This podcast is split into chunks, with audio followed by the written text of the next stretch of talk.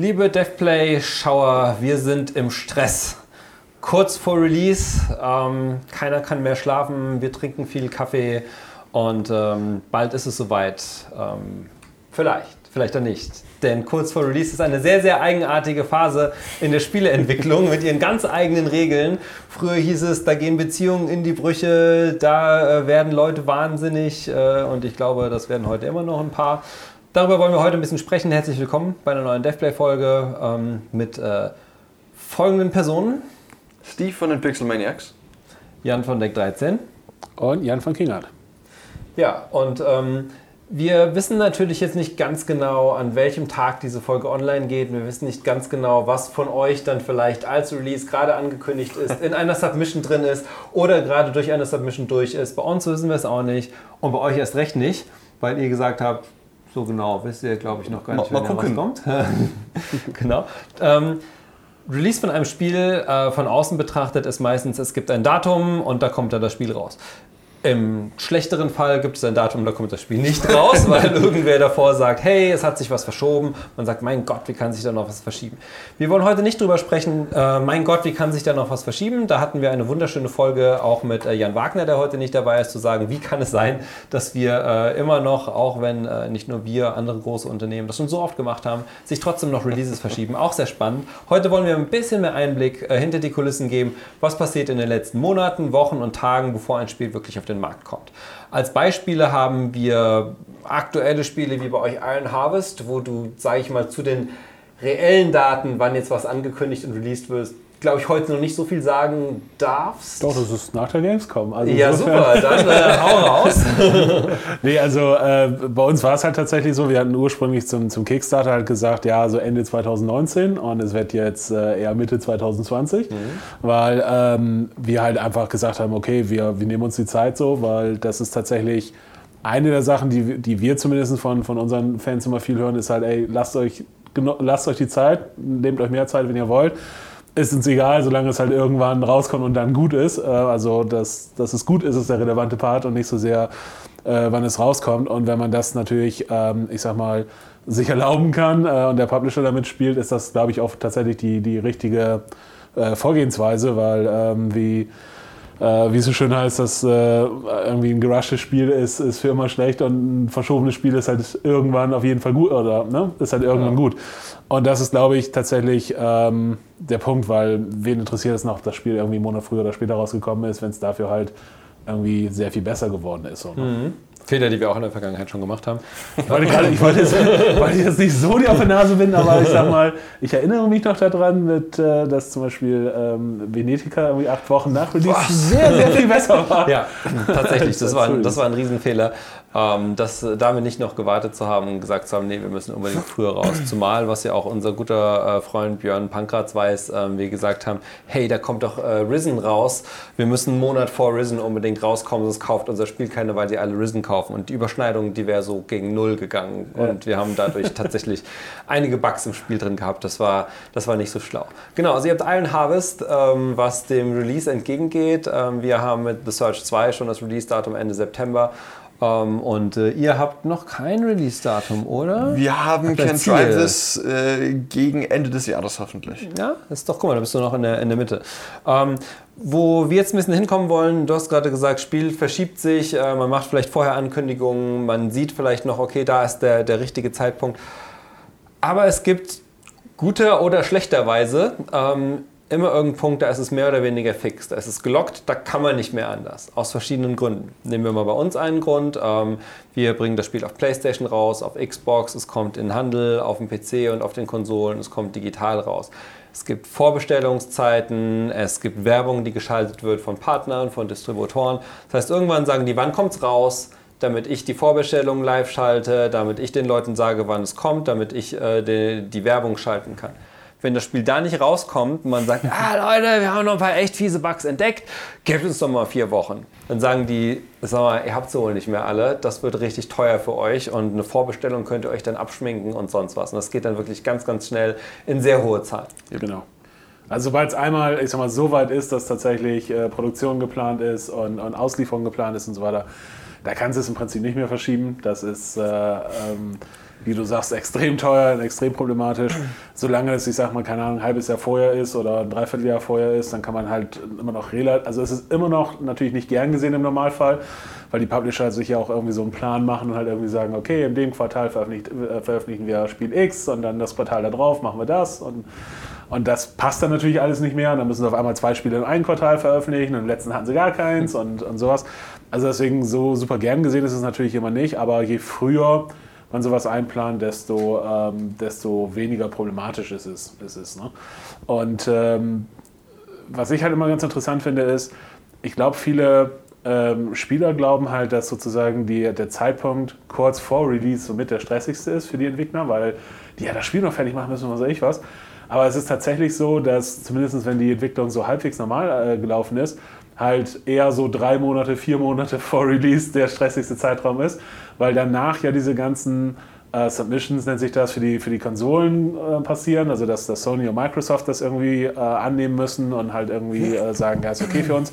Dann gibt es die Produktion und es muss in den Laden kommen und so. Und vielleicht entwickelt man dann währenddessen noch ein Day-One-Patch oder man arbeitet vielleicht schon am Add-on oder was weiß ich was. Aber da ist eigentlich schon so die gröbsten der gröbste Stress im Normalfall ähm, vorbei, weil der gröbste Stress halt für uns immer der Goldmaster ist. Und der Goldmaster ist halt die Version, die ins Presswerk sozusagen geht und das ist halt ein paar Monate, bevor das in den Laden kommt. Immer gut, wenn man dann zurückrechnen kann, kann sagen, okay, wenn es da im Laden sein muss, wann muss das Ding denn dann zu äh, Sony, zu Microsoft, Nintendo, wem auch immer geschickt werden, damit es angenommen wird und damit diese ganzen Fristen halt funktionieren. Aber dann hat man trotzdem diesen Zeitpunkt. Dann ist das der Zeitpunkt, genau. der festgesetzt ist. Dann genau. sagt man, okay, wie du sagst, zwei Monate vorher, drei Monate vorher. Und natürlich kann es dann nochmal ganz dramatisch werden, wenn man sagt, die Version ist jetzt getestet, sie ist fertig, ich schicke sie an Microsoft und Microsoft sagt, nee, wir haben Fehler gefunden die, und außerdem habt ihr da eine Richtlinie missachtet, ja. äh, die in jedem von unseren Spielen äh, drin sein muss, äh, zurück. Und die sich auch ständig ändern. Also die sich ändern, ja, kann auch passieren. Ne? Da gibt es die dollsten Dinger. Wir hatten das auch schon durchaus, dass äh, bei Sony ist es halt so, dass ähm, äh, Sony in Europa, Nordamerika und Asien einzeln testet. Also nicht einen Test macht, sondern drei. Ja, man muss sagen, drei Teams, die dafür Drei verschiedene Teams sind. und man dann zum Beispiel bei zwei durchkommt und beim dritten nicht. Mhm. und solche Sachen. Und das ist dann so äh, ernsthaft. Oder das, das, äh, das war das Schlimmste, was wir mal hatten. Das war, wir hatten ähm, bei Die Zwerge hatten wir einen ähm, Bug auf der Xbox One, der nur aufgetreten ist, wenn Microsoft von der Development-Konsole das Ganze auf die Release-Konsole gepackt hat. Also das heißt, es gibt halt eine Development-Konsole, mit der Entwickler sozusagen halt arbeiten können. Und es gibt die Release-Konsolen und das, die hat nur Microsoft, die haben wir gar nicht, die dürfen wir auch nicht haben und so weiter und so fort. Und bei der Übertragung gibt es irgendein Problem. Oh, und Microsoft sagt, hatten wir auch noch nicht, aber irgendwie läuft sie auf der Release-Konsole, läuft aber auf der Development-Konsole. Können die das nicht mal fixen? Ja, das, so, das, oh, den finden wir. Und das ist natürlich dann, äh, ja, wenn das dann so ein paar Tage vor, vor Deadline ist, ist das, ist das dann wenig Spaß. Wie ist das, äh, wenn man jetzt keinen Publisher hat und ein Indie-Developer äh, wie aus dem Bilderbuch ist, so wie ihr, und sagt, hey, ich kann mir das alles selber einteilen? Gibt es ja. bei euch trotzdem Release-Stress oh, oder ja. ist das ganz locker dann alles? Nein, nein, das ist überhaupt nichts locker. Das ist, äh, wir versuchen allgemein einen, einen möglichst lockeren Arbeitsalltag zu haben. Wir versuchen möglichst Crunch zu vermeiden und das schaffen wir eigentlich auch. Aber wenn es zu einem Release kommt, dann kann das schon stressig werden. Also ich erinnere mich, äh, das letzte, den, letzten Release, den wir hatten, ich werde jetzt keinen Namen nennen, mhm. aber wir haben, äh, wir hatten auch ein Datum festgelegt äh, für den Launch und mussten den dann verschieben aus Gründen. Um eine Woche oder um zwei, glaube ich. und an dem Abend, an dem der Release eigentlich gewesen wäre, war ich schon auf dem Weg nach Hause, um dann auf Twitter festzustellen, dass wir Screenshots geschickt bekommen von unserem Spiel, das online ist. Im Store. Bevor es online sein Eine sollte. Eine Woche bevor es online sein sollte. Und wir stehen ich sitze im Auto, schneide mich wieder ab, renne wieder hoch und dann äh, durfte ich halt den kompletten Abend mit äh, diversen Partnern telefonieren und äh, rausfinden, was genau da schiefgelaufen ist, äh, warum die im Storefront das Spiel angezeigt haben ohne dass wir überhaupt eine Binary hochgeladen hatten. Das passiert erschreckend oft, Ja, dass das äh, ist, in irgendwelchen äh, digitalen Stores äh, etwas nicht ganz so läuft, wie man sich das vorstellt.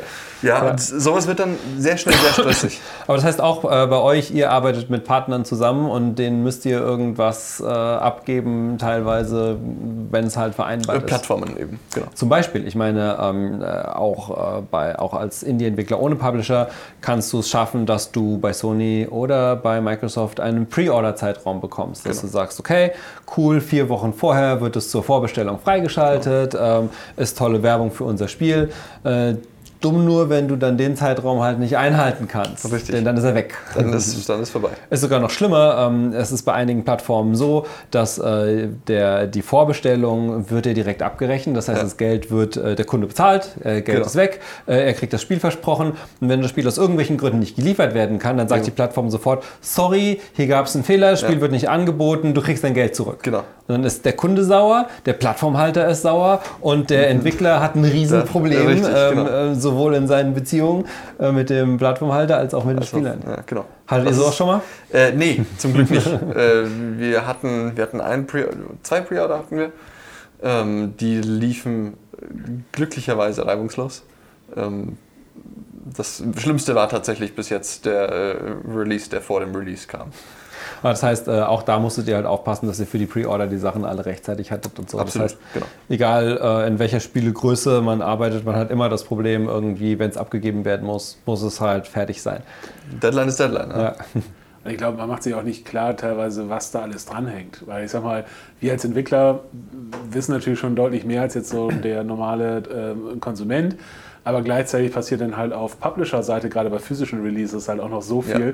von dem wir dann wieder noch, nicht mal, noch niemals mal was wissen, weil dann halt irgendwelche Sachen kommen wie, ja, wir haben hier Bandenwerbung in irgendwo Kuala Lumpur bei was weiß ich was und so und das können wir nicht mehr verschieben, weil äh, hau mich tot.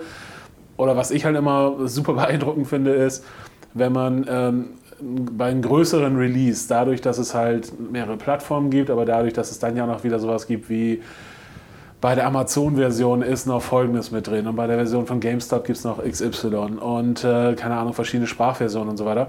Das nennt man ja ähm, SKUs. Ich weiß gar nicht, das heißt für, das steht für Für, ähm, ihr seht es jetzt gerade eingeblendet, was das bedeutet. ähm, ähm, auf jeden Fall SKUs. Und das ist halt, ähm, also die verschiedenen Versionen äh, eines Spiels oder einer Verpackung sozusagen, wenn man so will. Und das kann halt bei, bei größeren Releases kannst du da locker 200, 300 Stück von geben.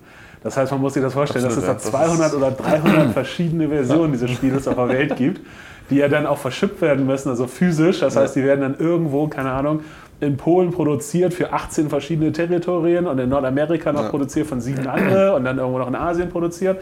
Und dann hast, hast du noch kleine ein Stoffkärtchen da drin und das kommt aber aus der Türkei und das muss Klar. dann aber noch geschifft werden nach irgendwas. Und da gibt es halt Leute, die sich nur darum kümmern, dass, dass dieser ganze Scheiß zu den richtigen Daten am, am richtigen Ort ist. Ja gut, aber es kann und wenn du den Leuten dann sagst, ja. übrigens, das Spiel ist noch nicht fertig, sorry, dann äh, hast du dir da auch keine Freunde gemacht. Zumal wahr. du das natürlich auch äh, brauchst, wenn du das Spiel überhaupt dann ähm, für den Publisher bereitstellst. Das heißt, da muss dann auch irgendwie auf einmal noch, hey, wir wollen jetzt aber noch irgendwie äh, Taiwanesisch drin haben, Ja. ähm, bau das mal bitte noch ein und du sagst so, "Hua, äh, Moment, Übersetzung und hier und da und kann die Schrift das überhaupt darstellen? Oh, Ja. wird das dann hier vielleicht zu groß? Was, ich habe nur eine Woche, da muss das alles passen. Wer testet das denn nochmal? Wir haben hier niemand.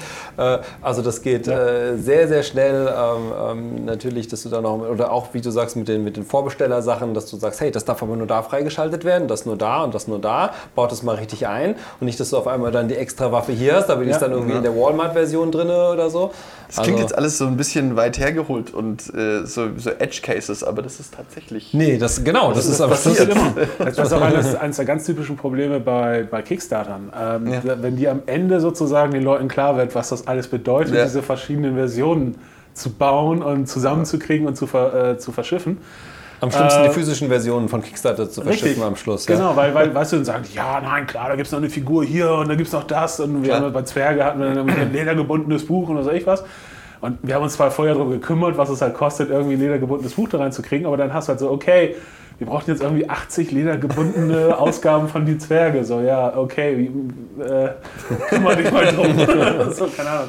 Und das ist dann halt was, äh, was einfach eine Menge eine Menge Arbeit macht. So, Ja. ne? Ich glaube tatsächlich trotzdem die, die, ähm, die äh, schwierigste und ich glaube für einen Entwickler anspruchsvollste Zeit ist zu sagen, ähm, da gibt es einen Goldmaster-Termin und zudem muss mein Spiel sich einfach geil spielen. Und da dürfen keine Riesenfehler drin sein, da darf kein Riesen-Balancing-Problem drin sein. In dem Moment muss es funktionieren. Und man, jeder kennt es als Spieler, er kauft ein Spiel und es ist irgendein blöder Bug drin zum Release-Tag. Man sagt, oh Mann, was seid ihr für Luschen? Wie konnte das passieren?